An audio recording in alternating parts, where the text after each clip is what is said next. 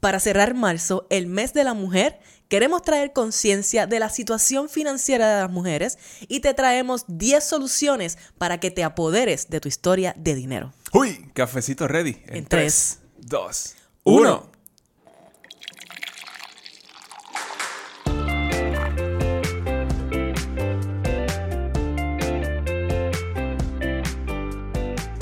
Saludos y bienvenidos a Café on a Budget, tu expreso hacia la libertad financiera. Te habla tu host, Manuel Vidal, y me acompaña la mejor money coach de todo el mundo y todo el universo, su Hailey Matos. Bienvenido y bienvenida a ti que nos estás escuchando en este nuevo episodio de Café on a Budget, episodio 156. Hoy lunes 27 de marzo de 2023, cerrando el mes de la mujer con un tema grandioso, así que quédate por ahí, te damos las gracias. Nos estés escuchando por Apple Podcast, nos estés escuchando por Spotify. Te damos las gracias por ir allá y dejarnos un rating de 5 estrellas y un review. Sabes que también nos puedes ver a través de YouTube y nos puedes ver los domingos y los lunes a las 4 de la tarde por Liberty Puerto Rico, canal 85 285 para que hagas tu double shot de café on a budget. Y aquí estamos, Manuel, finalmente estamos grabando este episodio. Esto ha sido un episodio que nos ha tomado unos cuantos días tratar de sentarnos aquí. No por el tema. No, no, el tema no es lo que tiene El que tema ver. está ready hace rato. Es la situación de salud. Oh, que Manuel, qué proper la situación. Mira, mi gente, llevamos enfermos un par de días. Hemos tratado de sentarnos aquí varios días ya, van tres días corridos que no funcionaba la cosa. Primero me enfermé yo, después Manolo estaba eh, casi casi de cama, pero aquí estamos. Hoy fue el día. Todavía no estamos al 100%, pero dijimos que este es el día en que esto se va a hacer y vamos a dar el 100% de lo que sea que tengamos en el día de hoy. ¿Cómo tú te sientes, don Manuel? Bueno, no creo que puedo sentirme mejor. en este momento. So, estamos allí. Bueno, tú sabes que tuvimos que. Yo creo que llevamos como tres días comiendo sopa, Más o menos. más o menos. Pero no hay nada que un buen ramen y un buen maratón de Netflix nos resuelva. Aparte de pues mucho amorcito, Gatorade, medicamentos, etcétera. Ha sido, han sido días interesantes, definitivamente. Pero estamos bien felices de estar aquí y traer este episodio que seas hombre, seas mujer, te identifiques como tú te identifiques, va a ser de utilidad para ti. Si tú eres hombre, quédate por aquí, porque esta información que Manuel te va a traer, porque él fue hizo su research, of course, no, no necesariamente te va a servir a ti, pero es algo que tú le puedes llevar a tu mamá, a tus hermanas, a tus sobrinas, a tus hijas o a tu pareja. Digamos que tú tienes una pareja que no, quizás no quiere venir aquí a hablar de finanzas, todavía no está muy segura de si esto es algo que le interesa. Pues mira, este puede ser el episodio que le ayude a ella a darse cuenta de que esto es importante. Pero antes de hablar de eso, ¿Qué tal si, Manuel, tú me cuentas dos o tres cosas? ¿Qué está pasando, Manuel Vidal? ¿Qué está pasando? ¿Qué está pasando? Cuéntamelo. Vamos para la sección favorita de todos los niños en Puerto Rico. ¿Qué quieres todos saber? Están, todos están pendientes a ver qué, en qué está pasando. Esperemos que los niños estén eh, de mejor salud que nosotros. ¿Qué quieren saber los niños hoy, los Manolo? niños quieren saber que la Reserva Federal aumentó los intereses por novena vez consecutiva. Ah, ¿La pegaste o no la pegaste la semana pasada? Por punto 25. La En 25 pegaste. puntos porcentuales. Yo creo que yo dije punto 50. Ujú, Porque ese era el plan original. Cuando empezó a, eh, la situación de los bancos, pues entonces yo creo que ahora dijeron, vamos a hacer punto 25, por si acaso. No queremos romper esto más. No, no queremos este keep cracking. Exactamente. cracking. So, ahora mismo los intereses base están 4.75, 5%. Ujú, Lo que quiere decir es que pues vienen hipotecas más caras. Poquito. eh, un poquito más caras. Eh, tus intereses, eh, tus balances en, la- en tu tarjeta de crédito, si estás arrastrando un balance, so, eso va a subir. Sí, esto es algo importante que yo creo que las personas no, no se dan cuenta y lo hemos dicho antes, pero siempre es bueno repetirlo, ¿verdad? Está este concepto de intereses variables, intereses fijos. El interés de tu hipoteca casi siempre, casi siempre es fijo. Creo que antes se hacían muchos intereses variables, ¿verdad? Bueno, los intereses variables en las hipotecas eh, eh, ahora son como menos del 10%, Ujú, eh, pero la cosa es que antes del 2008, ujú. antes de 2008, era 40% de las hipotecas eran interés variable. Damn, eso era un montón. So, ¿Qué quiere decir? Que cuando lo- la Reserva Federal subía los intereses, pues subía los intereses de estas hipotecas. Entonces, la Reserva Federal tenía una herramienta más para controlar el gasto en, en la- en la- en los hogares. Claro, tenía Por- más poder. Tenían más poder porque entonces pues te subía la hipoteca, entonces tú aguantabas el gasto. Claro. Eh, pero ahora no es así y por eso es que hemos visto todos estos aumentos por nueve veces, tras ellos tratando de ver cómo van a, a aguantar, a parar el consumo un poco, a bajarlo.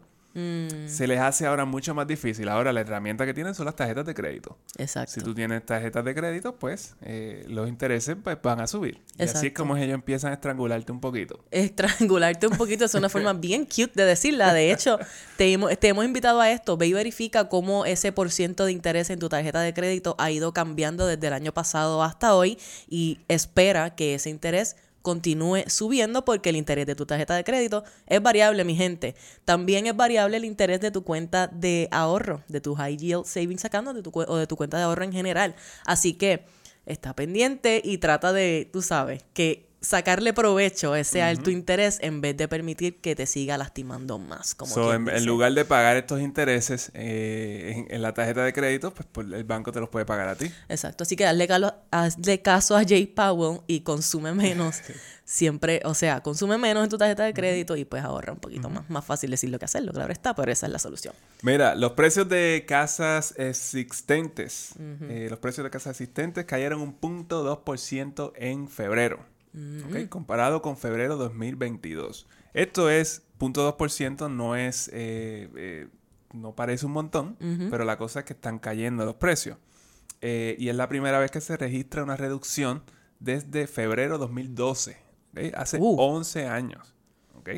Damn. So, quizás aquí es donde vemos, quizás donde está funcionando la, la estrategia de la Reserva Federal con la deflación que ellos están tratando de causar, que es básicamente quitarle aire eh, a, la, a, a los precios de las casas, los precios de las propiedades, porque los precios de las propiedades son un factor eh, bien grande en la inflación. Mm, La mediana en el precio de las casas es de 363 mil dólares. A nivel En- nacional. A nivel nacional, ok. Eh, y las ventas subieron 14.5 entre enero y febrero del 2023. So, tú ves que las ventas subieron, pero ¿qué quiere decir? Es que, eh, ¿y por qué bajaron, bajaron los precios? Es porque estamos en un buyer's market. Ahora mismo el poder de negociación más grande lo tiene el comprador. Exacto. O vamos, vamos cambiando a, ese, a ese tipo de mercado. Porque no hay muchos compradores por la situación de los intereses. So, la única manera que el vendedor puede negociar es con el precio. So, empiezan, empiezan entonces a bajar el precio. So, ¿tú te acuerdas que en el 2021, 2020 también se vio bastante, pero en el 2021 sobre todo, y quizás algo del 2022, tú querías ir y comprar una casa y era, era un caos. Todo el mundo era un montón de ofertas, había gente que, of- que ofrecía por encima de lo que se estaba pidiendo y era como una guerra que había entre los compradores para ver quién obtenía la casa. Y eso es lo que se conoce como un seller's market, ¿verdad? La de ganar, el control lo tiene el que tiene la casa para venderla. En este caso es lo contrario, ¿verdad? Ahora entonces eh, hay menos personas dispuestas a pagar esos precios, por ende los que están vendiendo dicen, ah, tenemos que ajustarle entonces a los precios, tenemos que bajarlo. Y ahora tú como comprador, aún con los intereses como están, pues ahora tú tienes un poco más de, de ese poder porque ahora tienes más capacidad de negociar. Y quizás puedes encontrar eh, un deal eh, que funcione para ti. Yo creo que ese va a ser el caso probablemente por el próximo, por, por el próximo año bastante, bastante seguro. Exacto. So, yo considero que sí, este año probablemente va a ser un buen año para tú comprar una casa. Exacto. Es, es, es así de, de sencillo. Tú puedes pensar que, ah, pero los intereses entonces van a seguir. eh, de hecho, Jay Powell dijo que iba a subir los intereses una sola vez adicional, ¿verdad? So, eso es lo que parece. Se está moviendo ahora a aguantar esto de los intereses. Ajá. Y creo que el, el target, el, el- el target para el año es como 5.1. Solo que les queda quizás es un solo aumento. un solo aumento, lo cual pues estabiliza un poquito, ¿verdad? Esto de los intereses, tú sabes que pues no vas a esperar a que esto continúe aumentando mucho. Claro, él está diciendo esto hoy, esto no significa que esto está escrito en piedra, si sucede cualquier cosa Mira, que cambie las circunstancias, Claro, pues eso puede cambiar. Sí, el mes que viene la inflación sub- subió un punto, un, ¿cómo es? Un por ciento. Ajá. o algo así, pues entonces tú sabes que van a volver a esto. Exacto, exacto. Entonces lo que él más o menos quiso decir entre líneas, no sé si lo dijo bien directo, fue que ya el, el año que viene quizás comenzaba a bajar intereses, pero eso no está tampoco seguro. Así Pues que siempre, eh, siempre en el futuro vamos a bajar los intereses. Sí, el futuro O sea, siempre se ve mejor. siem- siempre se van a bajar en el futuro. Así que el punto siempre para comprar tu casa es que siempre que tú estés preparado financieramente en, el, en este momento, ¿verdad? Significa que tú tienes control de tus deudas, que tú has evaluado cuánto es que te va a costar esa hipoteca y que puedas pagarla, pues siempre es un buen momento para comprar, sobre todo en este momento que ahora entonces tú vas a tener un mejor eh, chance de negociar. Exacto. Y si le preguntas a un realtor, siempre es buen momento para comprar. Diablo, eso es 100% cierto, 100% cierto. ¿Qué más está pasando? Mira, Bitcoin pasó de los 28 mil dólares, eh, reportando un aumento de 70% en lo que va de año. ¿Por qué te digo esto? Pues, por ninguna razón específica, fuera de que siempre estamos reportando cuando, cuando baja y nunca reporto cuando subo. Solo Ah. quiero que se vea este bias que en contra de Ah, la cripto mira, ni mira. nada de la cosa. Todavía el plan sigue siendo el mismo. Tú vas a poner aquí menos del 5% si te interesa eh, Si te ese tipo de activo. Y le, bueno, si le pudiste sacar un 70% este año so far, pues eso está Exacto, si entraste Filete, aquí, pero estamos, estamos 70% abajo del, del, del, del Del- all-time de- high. claro, hace año y pico atrás. Exactamente. bueno. Pero ahí lo tienen. Bitcoin subió. Manuel está bien feliz por eso. Estoy bien feliz, estoy bien feliz. Mira, Accenture. Accenture está recortando 19.000 empleos en los próximos 18 meses, ¿ok? La compañía, Accenture es la compañía de, de consultoría más grande por número de empleados. ¿ok? Tiene 738.000 empleados. Uf. Una compañía que tenga casi un millón de empleados Gigante. es algo gigantesco. Gigante. Este, Headquarters en Ireland. exactamente. So, KPMG anunció también 700 layoffs. eh, McKinsey, otros 2000. Todo esto son compañías de consultoría. Eh, y esta es bien interesante porque quizás tú no estás consciente de cómo funciona esta industria, Mm. pero hay muchos empleados que están en lo que se llaman el bench. Cuando estás en consultoría existe algo que se conoce como el bench o la banca. Piensa, piensa en, en un, equi- en un equipo de baloncesto. Tú no estás, tú eres parte del equipo, pero estás sentado, tú no estás trabajando en ese momento en, en- en ningún rol particular. Es, no es que no estés trabajando, es que no estás en un contrato. Exacto. Ajá. Eh, pero tú puedes estar haciendo eh, labores administrativas de la compañía y todo eso, que Sí, eso es lo que se espera. Cierto, cierto, cierto. Eso es lo que se espera. Pero la idea es que pues, están ahí en el bench, entonces si tú no tienes un contrato, pues a toda esta gente son los que van a votar primero. Exactamente. Así es como funciona, así es como funciona. Manuel y yo ambos hemos tenido experiencia en compañías de consultoría bien similares a Accenture y el tú entras, hay veces que ellos te contratan y tú no tienes ni un con- ni un cliente particular al cual estés designado. Es más como que entraste, entraste al bench quote unquote, de ahí tú buscas qué hacer, qué otros proyectitos tú puedes ir haciendo, vas a ir eh, cogiendo como quien dice el piso de cómo es que ellos funcionan, de cuál es su cultura y tan pronto puedas, pero a las millas, empieza a entrevistarte con diferentes clientes de los que ellos tienen contrato para que entonces comiences a tener un... So, una vez yo creo que yo estuve en el bench como dos meses. Válgame. Dios.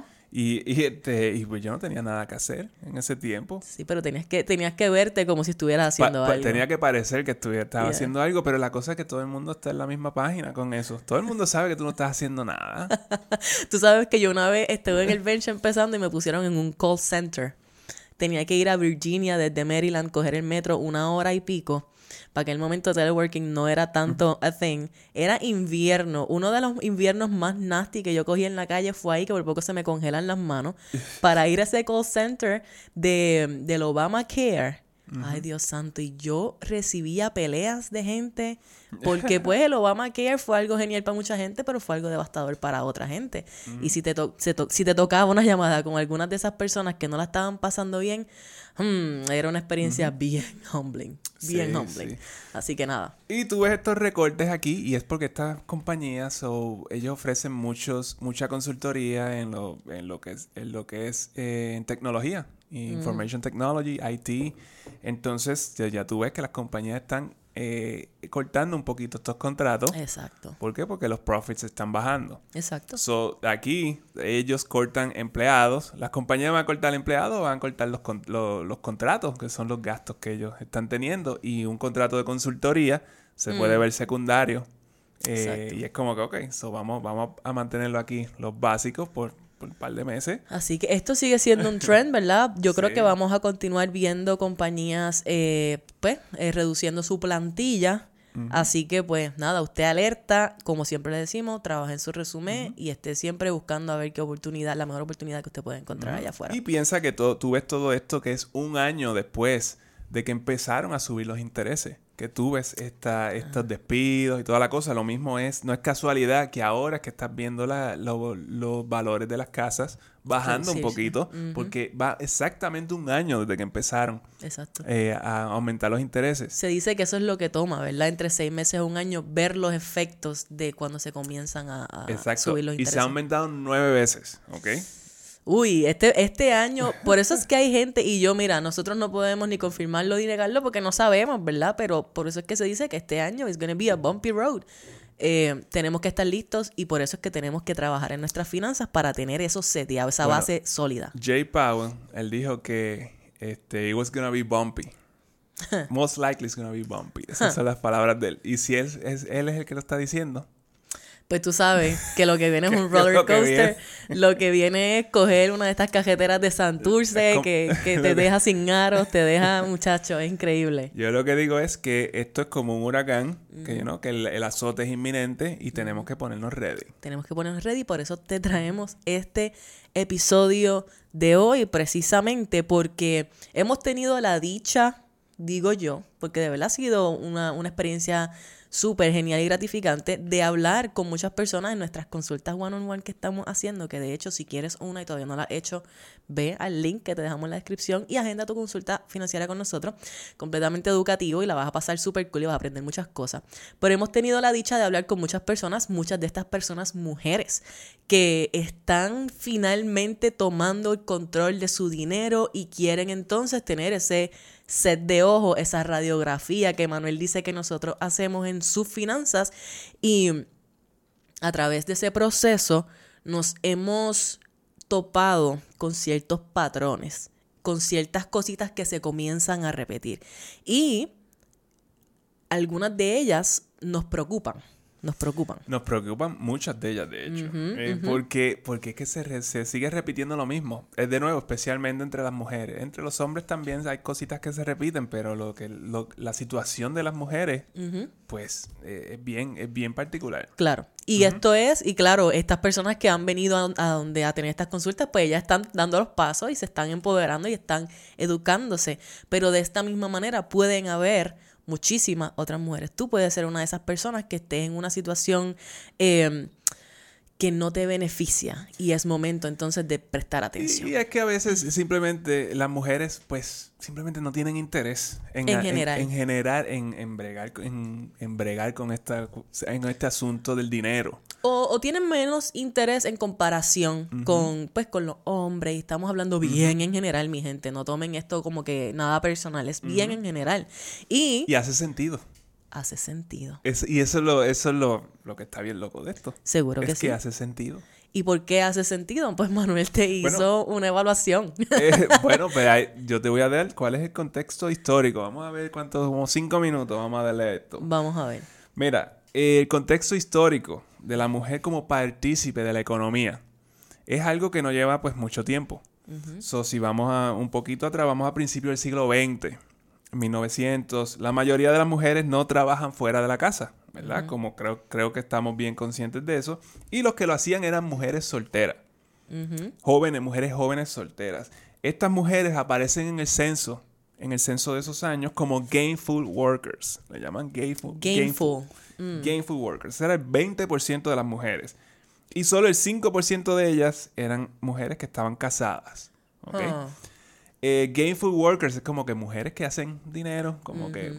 Pero esa es la cosa, yo creo que eh, se minimiza un poco el... bueno, muchísimo. un montón. El, la aportación de las mujeres casadas. Porque entonces estamos, las mujeres casadas no eran gainful workers, ya hacen el housekeeping, el cuidado de los niños, los negocios familiares, la producción de productos, porque habían en las casas estas mujeres, eh, si habían un negocio en la casa, ellas estaban ahí obligadas a trabajar en esto. Exacto.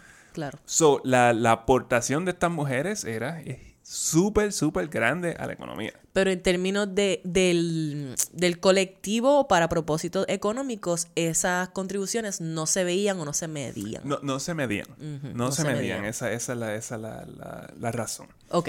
So, entonces, encima de esto, las mujeres educadas eran muy pocas. Cuando vienes a ver, solo el 2% de todos los jóvenes entre 18 y 24 años tenían algún tipo de educación superior. Wow. El 2% y un tercio de, esa- de, de ellos eran mujeres. So, de ese 2% que eran los que tenían algún tipo de educación superior, Ajá. que eso es algo bien general, solo Dios sabe lo que eso po- y es significa. bien poco. Sí, es bien, po- es bien poco. poquísimo y no sabemos qué es lo que significa, porque por ejemplo yo me acuerdo que mi abuela ya fue hasta sexto grado, ¿me entiendes? Eso quizás en aquel momento era educación superior. No sabemos, ¿verdad? Estoy, estoy tirando cosas a lo loco, ¿verdad? Pero una, un- una tercera parte de ellos solamente eran mujeres. Ujú. So, eran bien pocas las, las mujeres que estaban teniendo educación superior en base a eso. Exactamente. Ok. Exactamente. Eh, para los años 30, la mitad de las mujeres solteras ya eran parte de la, de la fuerza laboral, ¿ok? So ya subimos del 20% al 30% de los años 30 y el 12% de las mujeres casadas. Mhm. So quiere decir que va subiendo poquito a poco la participación de las mujeres en la economía eh, activa o por lo menos de la, en la que en, en la que cuenta En la que se mide. en la que se mide. so, ya aquí se estaba, y yo pienso que aquí se está retando el paradigma de, de, de la expectativa, la expectativa de, para las mujeres. Porque ya era que de- tú te casabas y después del, del trabajo, ¿cómo se llama? De casarte. Después de casarte, dejas el trabajo y con el ingreso, vives, Y vives, tú ingreso vives, de, de tu sí, esposo. exactamente. Tú Eso- te dedicas a más de casa y entonces tu esposo en ese momento pues era el proveedor Ese, económico. ese paradigma se estuvo cambiando aquí porque en- para el 1920, so, la primera ola del feminismo eh, la- consiguió el derecho al voto. So, ya empezó un cierto eh, nivel de independencia que empezó a crearse y entonces empezaron, se empezó a expandir eh, esta idea. ¿Ok? So, para los años 70, 50% de las mujeres solteras y 40% de las mujeres casadas ya participaban de la fuerza laboral. Wow, pero eso es los 70, que eso fue los otros días. So, por- y- So, ajá, eso es lo importante de esto. los otros días, la mitad de las mujeres solteras y menos de la mitad de las mujeres casadas participaban en la fuerza laboral para los 70, mi gente, que eso es los otros días. Exacto, so nuestros padres ya estaban, ya habían nacido. Sí, exactamente. Eso, imagínate, no era necesaria, no era norma eh, que las mujeres fueran parte de la fuerza laboral. Y entonces, si lo que, si tú no eres parte de la fuerza laboral y la aportación que tú haces a la economía, sea de tu casa, donde sea, no se mide, pues entonces no tienes, no tienes ningún tipo de derecho, no, es, no eres parte de la economía, como quien dice, para los efectos. Exactamente, así, así se consideraba. Entonces, entre, entre los 30 y los 70, entonces, eh, las razones para esto llega la educación en masa. Entonces, las mujeres comenzaron a graduarse de high school entre los 30 y los 70. En los 70 hubo un aumento de mujeres que se están graduando de high school, so, entonces tienen más oportunidades de conseguir un trabajo fuera de la casa. Exacto, exacto. Eh, y entonces, encima de esto, la tecnología en los 70 explota. La tecnología eh, iba a- avanzando y aumentó la demanda de trabajos de oficina. ¿ok? ok. Y estos fueron tomados mayormente por las mujeres, especialmente por las mujeres casadas, porque entonces estos trabajos ahora se consideran más limpios Quote unquote. y seguros. Y el estigma de una mujer casada eh, trabajando, pues, pues disminuyó. Acuérdate que eh, después de en los 40 daba la, la Segunda Guerra Mundial y lo que habían eran, eh, ¿cómo se llama? Rosie the Riveter, la, la, eh, la mujer esta de... de Sí, de We Can Do It. Sí, The We Can Do It, exacto, exacto. Entonces era, eran trabajos duros que ellas estaban haciendo, pero eso no se veía bien en una mujer casada todavía. Bueno, So, eso fue el momento, la, la, sociedad y sus reglas, mi gente. Exactamente, exactamente. Pero el estigma, el estigma bajó cuando llegaron estos trabajos de oficina donde ponemos, podemos poner las mujeres casadas ahí cómodas y que no les pase nada. Mm, como muñequita. Exactamente, exactamente. lindo, lindo. Todavía en este punto el ingreso principal es el del hombre. Pero surgió este modelo de familia con dos ingresos. Eso, de ahí para atrás, eso nunca había pasado antes. Y eso pasó cuando, en los 70. Claro. ¿Ok? So, y entonces las mujeres empezaron quizás a aceptar la idea de que ahora pues ellas van a trabajar y que van a hacerlo por gran parte de su vida. Ajá, exacto. Bueno, aunque también era bien común que tú pues trabajabas o quizás si tenías hijos pues dejabas de trabajar mientras criabas a tus hijos y los sacabas a la escuela y una vez entonces empezaban a ir a la escuela pues ya tú volvías a trabajar, pero sí ya se veía como esa es trabajar era era esperado y era algo que Trabajar fuera, no es que no trabajen, que trabajar sí, fuera. Sí, sí, trabajar fuera, ya, ya hemos seteado ese baseline, ¿verdad? Trabajar, quote unquote, significa trabajar fuera y ser parte de la fuerza laboral según se medía o según se mide, ¿ok? Este, pero el punto es que se aceptaba y yo creo que se, se esperaba y también las personas, las mujeres aspiraban eh, a trabajar. Y hablando de eso, eh, en ellas empezaron a educarse, entonces empezaron a ir a college buscando carreras, no simplemente trabajos. Exactamente. Y entonces ellas empezaron a entrar ahí con, con carreras pues largas en la, en la, en la economía. Bello. Y entonces llega el, acceso de los 70, llega al acceso a anticonceptivos. Eh, y las mujeres comenzaron a controlar el tamaño de sus familias y eso para acomodar sus carreras a su vida familiar y toda la cosa. empezaron a tener control sobre todo esto. Y en 1974, las mujeres ganaron el derecho a aplicar a crédito a su nombre. Anteriormente, un hombre tenía que darle la firma. So, so, piensa en 1974. Es fuerte. Esto fue los otros días. leer, ver esto es fuerte, bien fuerte. Los otros días, básicamente, tú no podías ni aplicar a crédito. Necesitabas que un hombre, mira cómo es esto, un hombre tenía que darte la firma para que a ti te dieran crédito. Por más adulta que fueras, por más trabajo que tuvieras, lo que sea. Por eso yo no, yo no te puedo culpar si tú no tienes ningún interés en aprender de estas cosas, porque probablemente tu mamá no, no tuvo que hacerlo. no tuvo que hacerlo y tu abuela tampoco. Y el sistema no lo estaba incentivando, al contrario, era mejor que tú te quedaras en casa y hicieras las cosas que el, tu rol designado se supone que era un asunto de roles y este y pues así era que así era que, eh, que trabajaba la, la, situación entonces para los 90 eh, la participación laboral de las mujeres llegó al 74%. Wow. Y aquí fue que comenzaron a convertirse en médicos, abogadas, profesoras, etcétera. Ok. So, ya nosotros habíamos nacido. Ya nosotros habíamos nacido, definitivamente, y, se, y también se ve, ¿verdad? Porque pues era más, es más común. Yo recuerdo, por ejemplo, en la escuela tener, eh, pues, compañeras, o, ¿sabes? En general, compañeros de escuela que sus mamás trabajaban. Eh, que quizás antes de eso no era tan común. Quizás nuestras abuelas era más común que fueran amas de casa o ese tipo de cosas. Bueno, yo crecí en ese, en ese ambiente eh, tradicional donde eh, mi mamá fue ama de casa, ella se dedicó a criarnos a nosotros y mi papá era el que trabajaba. Y así fue toda nuestra, toda nuestra niñez. Exacto y adultez. Y eso es lo que está, y eso es lo que está brutal, porque uno, ¿verdad? Nosotros hablando con la mamá de Manuel y entendiendo un poco más de cómo es que estas cosas funcionaban en ese momento. Eh, lo que estábamos hablando ahorita de que no se le daba el crédito que ese rol tenía o que ese trabajo tenía, es algo increíble. O sea, el hecho de que tú estás literalmente corriendo una casa Tú eres la full administradora de una operación familiar completa, porque no era solamente los niños, eran los niños, la limpieza, la cocina, ta, ta, ta, ta, ta. Tú estás siempre trabajando, pero para los efectos, antes tú no podías tener crédito, antes de eso, para los efectos tú no podías comprar una casa o un carro a tu nombre, o, ¿sabes? Es algo increíble y estás aportando a la economía porque tú estás manteniendo un hogar para que entonces alguien más pueda salir y hacer dinero. Y todavía al día, al día de hoy se minimiza ese rol. 100%. Que, que estamos en el 2023 y todavía hay gente que piensa que eso no es... Eh, sí, que no, tiene valor. Que no tiene valor. Que ah, estás en tu casa, no estás haciendo nada. Exactamente. y, peor aún, se minimiza eh, seas mujer, seas hombre, porque también se Todavía ve peor para los hombres, yo diría. Si el hombre se que, si el hombre es el que se queda en la casa cuidando a los nenes, válgame Dios. Sí. Válgame Dios, tienes que tener un tough skin brutal porque la sociedad per se, nosotros mismos somos los que estamos perpetuando todas estas creencias y esta locura. Porque a fin de cuentas, si en una familia todo esto funciona sinérgicamente, ¿verdad? Todo el mundo está aportando de cierta manera para que la familia como tal pueda salir adelante. Exacto. Eso es, es algo, bueno, esto puede ser un episodio por sí mismo a fin de cuentas, pero este es el contexto histórico, de ahí es de donde venimos. Exactamente, eso las mujeres literalmente no estaban trabajando con dinero ni con finanzas hasta no hace mucho tiempo, aunque, aunque eh, sí en muchos hogares el, presupuesto y eso de la casa también lo llevaban las mujeres. Porque no tenías trabajo suficiente, pues trabajas eso también.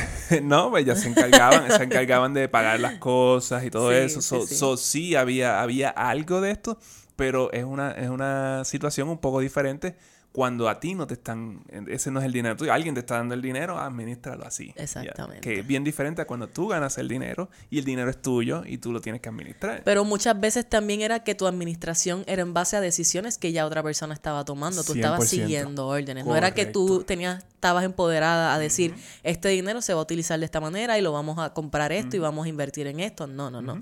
Ya había una estructura hecha Y para sí, ti. entonces en e- dentro de ese sector de mujeres, eh, pues siempre han habido estos outliers que, que eran, Siempre. que eran unas duras en, en- en el tema. So, te puedo traer a Abigail Adams en los 1700, que fue la, la- la segunda primera dama, eh, la esposa de, John. Adams, de los Founding Fathers, la, la esposa de John Adams.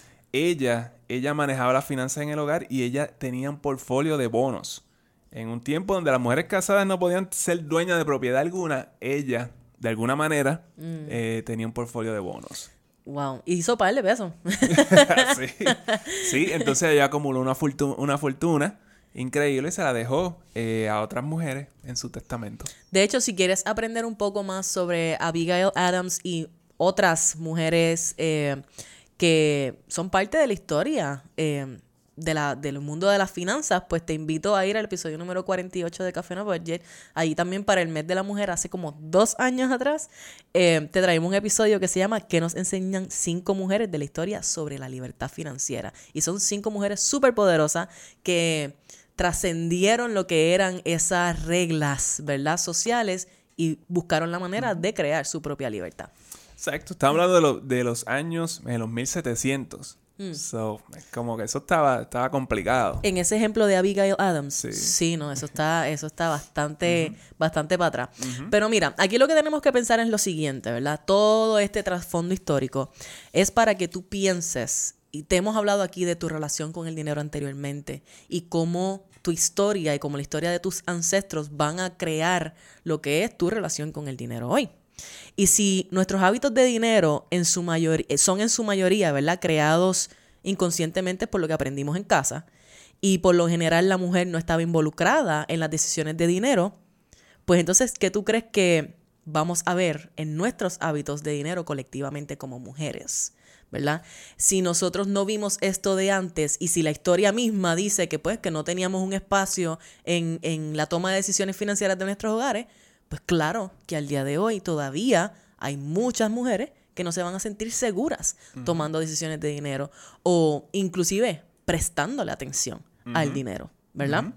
Y aquí entonces, este es el, el paradigma que se ha creado para nosotras como mujeres, lo que significa que debemos trabajar en reconstruir lo que es ese paradigma. Y ya hablamos del pasado, eso vamos a traerlo al presente, vamos a traerlos al 2023. A ver, ¿Qué es lo que está pasando ahora? Ya che, estamos en el 2023, qué rápido. Mira, 55 de po- 57% de las mujeres no tienen fondo de emergencia. Hoy día. Hoy día, ¿ok? 49% de las mujeres tienen menos de 25 mil dólares para el retiro, comparado con 36% de los hombres, que también está bien bajito. Pero, en, está. en ese sentido, pero 25 mil dólares es nada. Nada. Nada. La mitad de las mujeres entre 55 y 66 años no tienen ahorros para el retiro. Y estas son mujeres que van a estar retirándose en 10 años, cuidado si menos. Santo, ya mismito. O, ya, o ya están retirándose, como O- quien dice. Bueno, si pueden retirarse. Bueno, bueno, lo que tú sabes que es lo que pasa y lo que yo veo por ahí, yo no digo que este es el caso de todo el mundo, que muchas veces ya tú estás tan, can- tan cansado a los 62, 65, 67 que dices, pues olvídate, yo me voy, que me dé seguro social lo que sea que me esté dando, olvídate, Sí. yo resuelvo. Exactamente. Eh, y eso Sí. es lo que vemos, eso es lo que vemos en general. Y las razones para que, para que esto sea así, bueno, eh, las mujeres tienden a tener eh, trabajos donde no ofrecen programas de retiro que sean como Confiables. confiables o suficientes, porque pues maestras, eh, servicios de cuidado de niños, trabajo social, enfermería, industria de la hospitalidad, Exacto. eh, estos son eh, trabajos donde abundan las, Las mujeres. mujeres. Y pues no, quizás ahí en, esa, en esas industrias pues no ofrecen mucho. Especialmente las maestras, los maestros uh, aquí, tú sabes pues, que eh, si tú estás en Puerto Rico, eso es un problema grande ahora con esto de los, de los 100%. retiros. De ahí. Otra cosa, solo 401k. Lo- digamos que las mujeres pues tienen acceso, muchas de ellas tienen acceso a 401k. So, se dice que eso no le ha beneficiado mucho a las mujeres porque eh, tú, esto es algo que tú necesitas manejar activamente. ¿Ok? Y entonces, si tú no tienes nada, si no tienes idea de lo que estás haciendo, eh, ellos tienen menos conocimiento sobre finanzas eh, que los hombres y entonces hacen más este, risk averse, como que no quieren tomar el riesgo porque no conocen claro. bien lo que están haciendo, son mejor no, no lo o sea, no, no hacen ninguna mejor aportación. Mejor no lo hago, mejor no lo hago. Y lo que comencé a aportar allí, quizás lo saco después de un tiempo. Y esto también está bien relacionado a tu sentido de seguridad.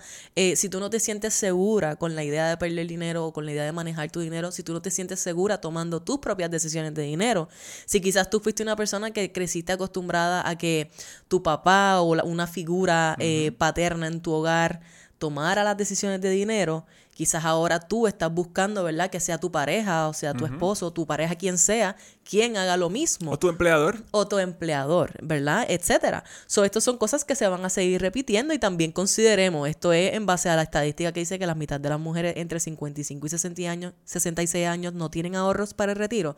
Pues piensa que estas mujeres comenzaron a trabajar en, una, en un tiempo en donde el concepto de 401k era nuevo, eso no era algo conocido. So, como yo, este es mi trasfondo histórico, yo no tengo un sentido de seguridad cuando se trata del dinero y tú me estás diciendo que yo guarde dinero en esta cosa aquí donde yo puedo perder dinero para el retiro y eso va a pasar en 30, 40 años, ¿cómo rayos yo voy a poner dinero y ahí? antes de eso lo que había eran pensiones. Exacto. Entonces, y no es que las pensiones totalmente desaparecieron, pero lo que había era una pensión que la, pensión no es otra cosa que el patrono tuyo haciendo tomando estas decisiones. Haciéndote un plan. Haciéndote un plan y ellos te dan algo, porque ellos invierten ese dinero, entonces te dan, te dan un pago. Aunque después se vayan a la prangana y te dejen sin, nada. Y por eso es que yo entiendo que las personas no se sientan, ¿verdad?, con esa confianza y por eso es que también se nota ese risk aversion. Yo no quiero tomar ese riesgo porque ¿en quién yo puedo confiar para que me maneje? Eh, ¿Sabes? No pueden confiar. No pueden Exactamente. Y encima de esto, viene el hecho de cuando las mujeres se divorcian. Vienen las mujeres se, se divorcian y el ingreso del hogar cae en 41%. So, cuando las mujeres se divorcian, tus ingresos caen en 41%. Eso es, so, si tú no, eh, si tú no viste esto venir, Ay, Dios. En un divorcio, pues eso va a ser bien, bien duro. Mientras que los hombres pierden solo un 23%. Claro. Eh, lo cual hace sentido eh, también. Claro. Porque tienden a ganar más y toda la en cosa. General, en, general. Exactamente. Esto está bien triste.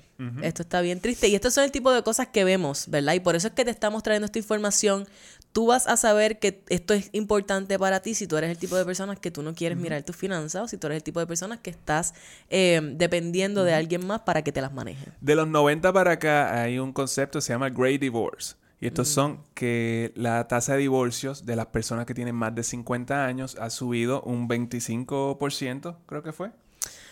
Ay, Dios mío. Eh, no, se ha duplicado. Uf en los pasados 25 años, la, la, tasa de las personas que se divorcian eh, después de los 50 años. Son si las mujeres, estas mujeres que se divorciaron ahora tienen más de 50 años y dependían totalmente de sus esposos, pues van a tener una situación bien, bien precaria. Exactamente, exactamente. Son los divorcios, para colmo, ¿verdad? Los divorcios a esas edades están aumentando.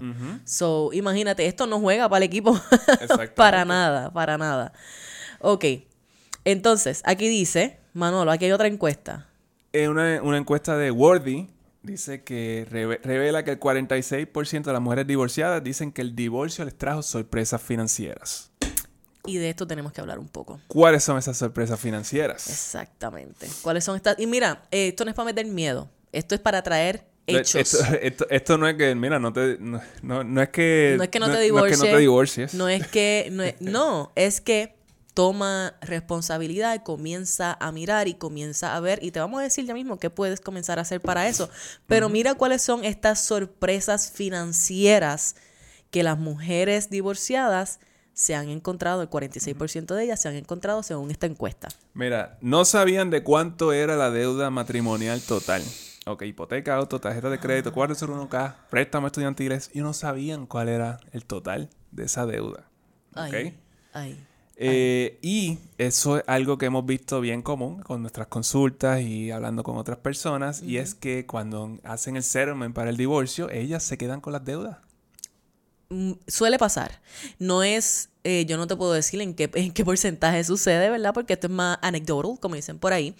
Pero lo hemos visto frecuentemente. Sucede un divorcio por alguna razón u otra, pues tú te quedas con las deudas. Puede ser que tú, ustedes, vamos a decir, Manuel y yo abrimos una cuenta juntos y Manuel fue y explotó la tarjeta de crédito y nos divorciamos y en ese momento es que yo me doy cuenta de que esa tarjeta de crédito está trepa. ¿Por qué? Porque yo no le estoy prestando atención a mis finanzas o porque no es algo importante para mí en ese momento o porque yo estoy fully trusting, ¿verdad? De que estamos haciendo las cosas como se supone. Eh, pues eso es algo en ese momento, si esa deuda está a nombre de los dos, pues tú vas a tener que responder por esa deuda. O quizás si eres tú, es una deuda tuya, una tarjeta de crédito tuya como mujer y se la das a tu pareja como que, ah, sí, mira, esta es mi tarjeta, pero toma, úsala tú.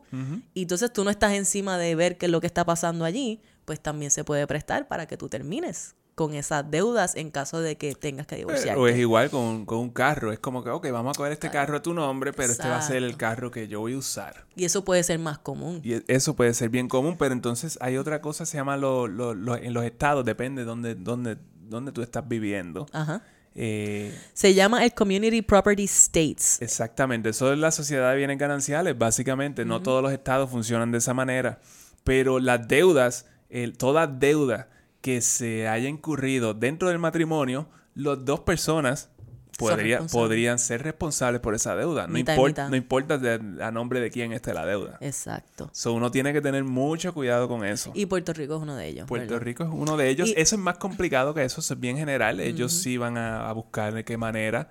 Eh, Se puede negociar. Pero, pero esto es parte del settlement. Y esto es lo que digo. Las mujeres, por salir del paso, terminan quedándose con esas deudas. Sí, y yo puedo entender. Yo puedo entender que quizás si tú tuviste un tipo de relación y tú no quieres lidiar con esto más y tú, mira, olvídate, dime lo que sea que yo tenga que hacer, pero yo firmo ese papel y me voy porque yo no quiero lidiar con esta persona más. Pero entonces esto te puede estar poniendo en esta posición, ¿verdad? En la que tú terminas con un montón de deudas que quizás ni eran tuyas y ahora tú eres responsable y tienes 40% menos de ingreso en tu casa. Esto es algo que, puede ser un turning point bien difícil para del cual tú salir financieramente Por eso es que yo cuestiono esta idea de que, eh, de que hay personas, y parejas que no saben cuánto gana eh, el otro. yo no, yo eh, no necesariamente tú tienes que tenerlo todo junto, pero tú tienes que estar bien consciente de cuáles son las deudas y cuáles son los ingresos de la otra persona. Tenemos que estar ambos al pendiente. Yo no le puedo dar la responsabilidad a Manuel de que se encargue de todas las decisiones financieras de la casa, ni él puede hacer lo mismo conmigo. Tenemos que estar hablando de esto en conjunto y si vamos a tener cuentas en conjunto, pues ambos estamos al tanto de ella y si vamos a tener cuentas separadas también. Sobre todo cuando se trata de deudas, corran sus reportes de crédito al menos una vez al año y juntos verifiquen cómo están esos reportes de crédito. Allí sale todo. Todas las deudas que esa persona pueda estar tomando va a salir en ese reporte de crédito. Así que eso es, eh, eso es una, eso es un hint que te estamos adelantando ya. Mira, otra, sorpresa. Otra cosa, eh, eh, no anticipan, las mujeres no anticipan que tendrían que volver a la fuerza laboral. Piensan en estos casos donde, pues, son amas de casa o entonces de repente se divorciaron y ahora tienen que buscar trabajo. Ahora hay que buscar cómo, cómo generar ingreso. Exacto. Eso es una sorpresa y no es una sorpresa grata para nada. No, ¿Qué más? Lo otro es el child support. Asumen que va a ser el, esa es la, pensión, que va a ser alto o que va a ser por más tiempo del que creen.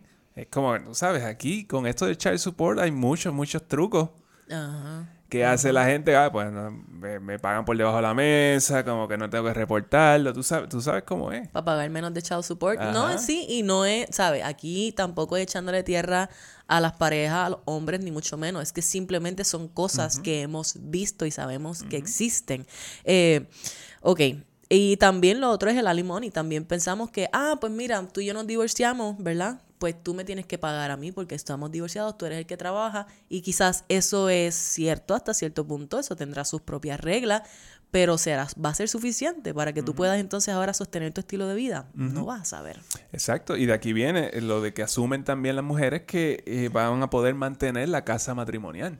Ellas son las que se van a quedar con esa casa y ellas no tienen idea de cuánto cuesta mantener esa casa. Exacto. Y ahora de repente pues te encuentras con que no, con que, no, puedes, no puedes, no, puedes eh, bregar con eso. No puedes cubrir con la hipoteca. Eso tienes que saber si tú vas a poder cubrir con la hipoteca y también no puedes asumir que vender la casa va a ser algo fácil. Mira, sobre todo aquí en Puerto Rico, como dicen por ahí, de cualquier malla sale un ratón. Este es el problema de tú permitir que todas estas decisiones sean tomadas por la otra persona 100%, porque digamos que tú estás, esto es un ejemplo súper random, pero digamos que tú tienes una casa y tú piensas que esta casa, fine and dandy, si pues nos estamos divorciando, pues la vendemos y ya. Pero digamos que esa casa, el quien le hizo los arreglos de esa casa fue tu pareja. O fue alguien por ahí que le hizo, que le hizo par de chiripas que alguien con que tu pareja consiguió. Y esa casa entonces no está up to code. O que tiene un, ¿cómo se llama? Un pozo séptico que ahora no puedes venderlo. No puedes vender esa casa financiada. Es más común de lo que creemos. Es más común de lo que creemos. Ahora tú tienes que, porque tiene un techo de yo no sé qué, ahora tú necesitas vender esa casa cash. Y está quizás en un lugar donde no es tan desirable. Estas cosas pueden pasar. Y estas cosas pueden pasar sobre todo si no estamos al pendiente de lo que está sucediendo. Hay más sorpresas, don Manuel. Sí, subestiman el costo de divorciarse. Gente, divorciarse es caro, Bueno, divorciarse es mejor que no hacerlo cuando es necesario, pero te va a costar. pero es caro. Pero 100%. es caro, entonces, ¿qué sucede? Vienen, eh, como no puedes costearlo, so viene y tomas un préstamo. eh, de encima, encima de que en el settlement te vas a quedar con algo de deuda, si estaban en, en- tenían muchas deudas, ahora tienes otra deuda quizás en las costillas para cubrir por el- los costos del- del divorcio. Exacto. So, tú vas a empezar otra vez tu vida eh, de, de mujer divorciada, va a empezar con, con deudas bastante grandes. Claro, claro. Y esto, obviamente, ¿verdad? Eh, eh, el costo de divorciarse, esto es un ejemplo bien específico, eh, pero todas estas cosas de las que te hablamos eh, no solamente aplican si tú te divorcias, también podrían aplicar si por alguna razón tú enviudas. Exacto. ¿Tú me exacto. entiendes? Estos son cosas Pero- que, que son esa- consecuencias. So, ahora mismo, mira, piensa que las mujeres tienen una expectativa de vida mucho más larga que la de los hombres. Yes. Entonces, si tú enviudas, so ahora de, de repente a ti te quedan, te pueden quedar 10 años de vida, 20 años de vida y tú no, no, no entiendes el full picture de tu, de tu vida financiera. Exactamente. ¿Cómo ahora tú, cómo ahora tú lo haces por los próximos, Exactamente. por los la próxima década? También otra cosa que es bien importante de que tú estés al tanto de las finanzas de tu hogar es que no hay manera en la cual ustedes no pueden, o sea, ustedes pueden llegar mucho más lejos como pareja cuando ambos están involucrados en esta toma de decisiones. Porque entonces eso significa que se están comunicando, que están teniendo metas en común, que saben, ¿verdad?, para dónde va cada uno, porque hay veces que uno va para Belén y el otro va para el otro lado. Y como no se habla, pues nadie sabe nada. Y uno está jalando por un lado y otro para el otro y no se llega a ninguna parte. Así que si tú quieres primero que todo reducir las probabilidades de que termines en un divorcio y también reducir el riesgo de tú terminar mal parada financieramente como consecuencia de algo de esto, pues tú tienes que tomar esa responsabilidad y comenzar a mirar esas finanzas, así sean las tuyas como individuo primero, y comenzar entonces a venir a la mesa con tu pareja, a tener estas conversaciones y a formar parte de las decisiones de dinero. Y si tú no entiendes, tú pregunta. Y si la otra persona tampoco sabe, pues que hay que averiguar y hay que ir donde alguien que sí sepa y que sí les pueda orientar. Pero no es darle esta responsabilidad 100% a la otra So, parte. un matrimonio literalmente es un equipo, es una empresa. Eh, y como tal se debería, eh, se debería tratar, se debería correr como una empresa. 100%. So, somos un equipo, estamos eh, conscientes de todo lo que está pasando eh, aquí. Aparte de que tú te vas a sentir tan brutal cuando tú sientas esa seguridad de las decisiones que tú estás tomando, que eso es algo, de verdad que esto es un proceso de transformación significativo y que va a tocar todas las áreas de tu vida. Pero Manolo, vamos, vamos a ir concluyendo este episodio. ¿Qué podemos hacer como mujeres? ¿Qué podemos hacer para evitar caer en todas estas estadísticas scary? Nefastas. Sí, porque son, son asustan, ¿verdad? Para evitar caer en esas estadísticas que podemos Tú tienes que hacer. mirar los números, tú tienes que estar pendiente en estos números, tú tienes que tener un presupuesto, tú tienes que saber mínimo, mínimo en, qué, en dónde se gasta eh, cada dólar que entra en tu casa, mínimo. Tienes que comenzar a educarte. Tú necesitas, esto es una necesidad, esto no es una opción. Tú necesitas aumentar tu conocimiento financiero. So, si esta es la primera vez que tú estás escuchándonos a nosotros, por ejemplo, porque alguien más te envió este episodio, pues mira, a ti que te estamos diciendo, tú necesitas aumentar ese conocimiento, así que tenemos 155 episodios adicionales que de seguro te van a servir y también tenemos muchas otras herramientas para ti. Pero eso es esencial. Tú necesitas saber, tú podrías cubrir tu estilo de vida con tu sueldo. Si es que estás haciendo un sueldo, ¿verdad? Este podrías hacer eso o si no, ¿qué, qué cosas tú puedes, qué decisiones tú puedes tomar con tu pareja si estás en una, en una relación. Eh, para asegurarte de que tú vas creando algo de riqueza. Y por, eso también es importante que tú siempre estás creando destrezas nuevas, porque tú no sabes en qué momento te van a servir estas destrezas nuevas para, si necesito un trabajo, ok, yo sé hacer esto. Claro, y no tienen que ser destrezas por necesidad, sino que pueden ser hobbies. El punto es buscar cosas que te gustan y te apasionan, y pueden ser hobbies que tú puedes a fin de cuentas monetizar no tienes que hacerlo hoy, pero de ser necesario tienes alternativa. ¿Qué más tú puedes hacer? Y esto va, esto también, todo esto va para estés en, una relación, no estés en una relación. El punto es que todas las mujeres tenemos que trabajar en esto, ¿ok? Lo segundo que tú puedes hacer es pedir el dinero. ¿A qué me refiero con esto? Si tú estás en un empleo, si tú estás eh, en la fuerza laboral, pide por esas ofertas, pide más dinero. No aceptes la primera oferta, pide esos aumentos de salario, pide mejor paga. Muchas veces nos quedamos como mujeres con una paga mediocre simplemente porque no nos atrevemos a pedir porque tenemos miedo que nos digan que no o porque pensamos que nos van a despedir si nos atrevemos a pedir una mejor paga. Y muchas veces lo único que requiere es que tú pidas más dinero para que se te dé más dinero Literalmente. En mi experiencia en, eh, pues, en la industria de la consultoría, eh, cuando llegaban los chamaquitos de, college, eh, casi siempre los hombres terminaban ganando 10 mil dólares más que, la, que las mujeres, que las muchachas. ¿Por qué? Porque ellos no, no aceptaban la primera oferta. Y ellas casi siempre, ah, sí, sí, sí, yo, sí, 55 mil, está bien. Entonces los muchachos empezaban con 65 mil o 70 mil dólares. Exactamente. Era, era, casi siempre era así. Y aunque te dé nerviosismo y te dé miedo pedir más, hazlo.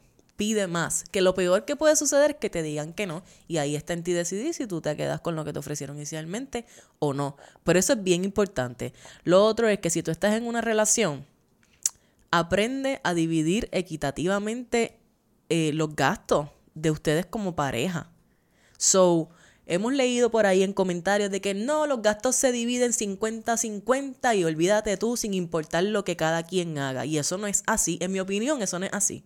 Porque si para colmo, en promedio, las mujeres hacen menos dinero que el hombre, ¿verdad? Que ese gender pay gap se habla por ahí, sea, sea como sea, pues entonces ¿Cómo, pues, ¿Cómo va a ser posible que entonces yo tenga que pagar 50% cuando quizás yo esté haciendo menos dinero? Pues, pues no. es muy diferente, es decir, 50% de los ingresos de cada uno es para los gastos en común. Exacto. Y no 50% de los gastos se dividen, entre, cada uno. Exactamente. Eso, está muy, muy diferente. Manuel y yo lo que hacíamos es que lo hacíamos en base a... Al principio, cuando no estábamos casados todavía, era en base a porcentaje. Ah, pues mira, 40% de tu ingreso y 40% del mío es suficiente como para cubrir todos nuestros gastos en conjunto. Renta, utilidades, todo ese tipo de cosas. Y así se hacía. Si teníamos, si necesitábamos más dinero, porque no era suficiente, ah, pues mira, hay que subirlo a 45%. Tuyo y mío. Y así se podía manejar y era más equitativo, a fin de cuentas, para que te pueda sobrar algo para tus ahorros, para tus inversiones, para tus gustos, etc. Así que eso de 50-50, a menos que ustedes estén haciendo exactamente la misma cantidad de dinero, eso de 50-50 conmigo no va. Then, life insurance, mi gente. Life insurance. Si tú estás en una, en una eh, relación eh, con algún tipo de futuro, tienen que ponerse un life insurance. Seguro de vida. De uno del otro. Como que yo le pago el de ella, ella me paga el mío. Exactamente. Aunque no tengan muchachos, si ustedes están casados, pueden tener un seguro de vida. No tiene que ser un seguro de vida término. Cuestión de que cada uno esté cubierto en caso de que al otro le pase algo. Si imagínate que tu esposo sea el único proveedor en la casa y ese y tu esposo por alguna razón fallece. ¿Qué tú te vas a hacer? Necesitas tener un seguro de vida que por lo menos pueda cubrir con gastos, con saldo de deuda, etcétera, para que entonces tú no tengas este estrés encima, encima del luto por el cual estás yendo. Exacto, es como que ah, eh, tu esposo se murió el viernes y te, y te estás pensando en que el lunes tienes que ir al trabajo. Sí, También hombre. eso es una de las razones que como que Sí. yo no quiero pensar en eso. Y este tema es un bad trip y yo lo entiendo. Nosotros, ¿sabes? Lo, lo, lo hablamos así, sin mucho tacto, porque lo estamos viendo desde el punto de vista financiero. Sé que es un bad trip, pero hay que tener esta conversación. Es bien necesario tener esta conversación porque por no tener la conversación terminamos en una situación súper mala por no tenerla. Así que hay que tenerla. Precisamente, número 5, ¿qué puedes hacer? Habla de dinero habla de dinero, que el dinero se vuelva parte de tus conversaciones. No es que va a ser todo lo que tú hablas, pero debes aprender a hablar de A dinero. menos que sea Suheili Matos y Manuel Vidal. Que eso es todo lo que hacemos. No, eso no es todo lo que hacemos. Este, pero mira, habla con tu esposo, tu esposa, con tu pareja, ¿verdad? Habla con tus amigas de dinero. Eso es algo que entre mujeres es bien difícil que se hable de dinero. Pues mira, busca un círculo de mujeres que sí se atrevan a hablar de dinero. Ese es el círculo en el cual tú quieres estar. Yo digo que money is the new sexy. Entonces el mismo, ese es el tema que hay que hablar porque queremos aprender a generar esa riqueza y sentirnos seguras de eso. Y también esto te permite a que lo que tú aprendas, porque esas conversaciones que tú tengas con la gente te van a dar a ti insights, te van a dar información que vas a aprender. Y eso que tú aprendas, ahora tú vas a coger y lo vas a llevar. Se lo vas a enseñar a tu mamá, se lo vas a enseñar a tus hermanas, se lo vas a enseñar a tus sobrinas, a tus hijas, a todo el mundo. Tú le vas a enseñar todo lo que tú aprendas de dinero. Yo pienso que esto es imperativo que todas nosotras comencemos a hablarle de dinero a todas las mujeres que tenemos en nuestra vida para entonces seguir ayudándonos unas a otras a salir de estas estadísticas y estos números horribles. Algo bien, eh, bien interesante es que eh, cuando hacemos estas consultas financieras eh, nos encontramos con que pues las mujeres, esta es la primera vez que se han sentado con alguien a hablar sobre finanzas cuando están hablando con nosotros. 100%. Eh, y eso es algo bien interesante. I mean, yo, yo estoy súper feliz de eso, de, de ser esa, ese... eh, ¿cómo te Ese contenedor seguro. Eh, Sí. Exactamente, pero también a la misma vez es bien triste el hecho de que sabes de que la gente no puede tener estas conversaciones fuera. Exacto. Ah, So, por- por hablemos más de dinero. Hablemos más de dinero. Número 6, límites.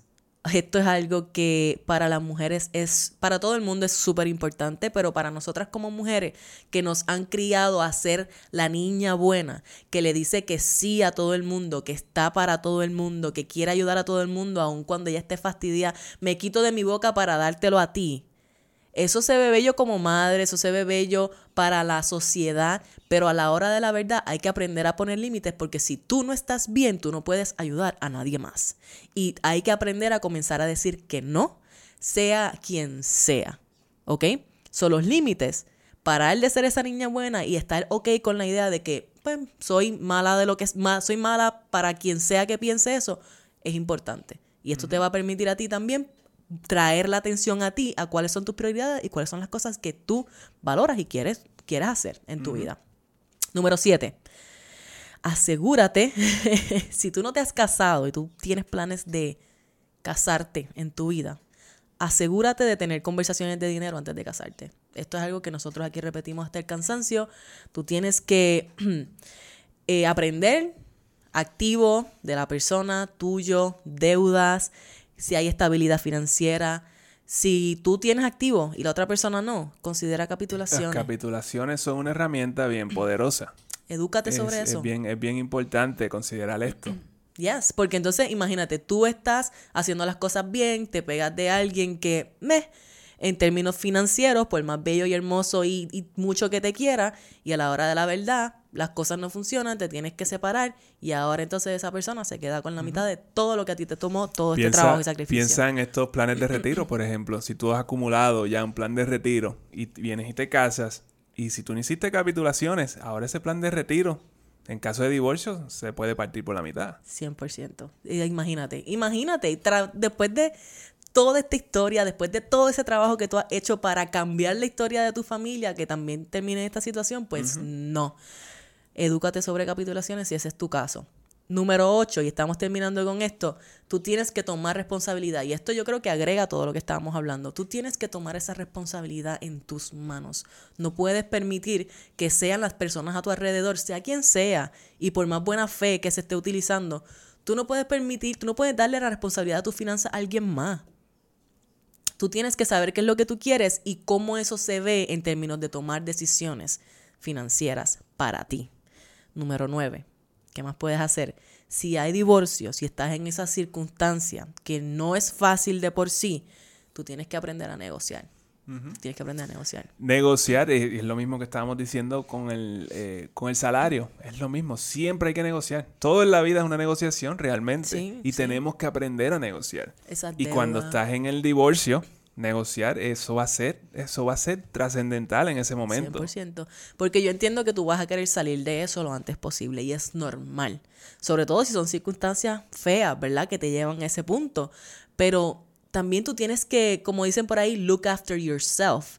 Y considerando el, el el impacto financiero que esto puede tener en tu vida, es necesario que tú aprendas entonces a negociar. Así que busca un buen abogado que esté dispuesto a decirte a ti cuáles son los derechos que tú tienes y negocia, así te tome quizás un poquito más de tiempo o sea un poco más incómodo ir por ese proceso para ti.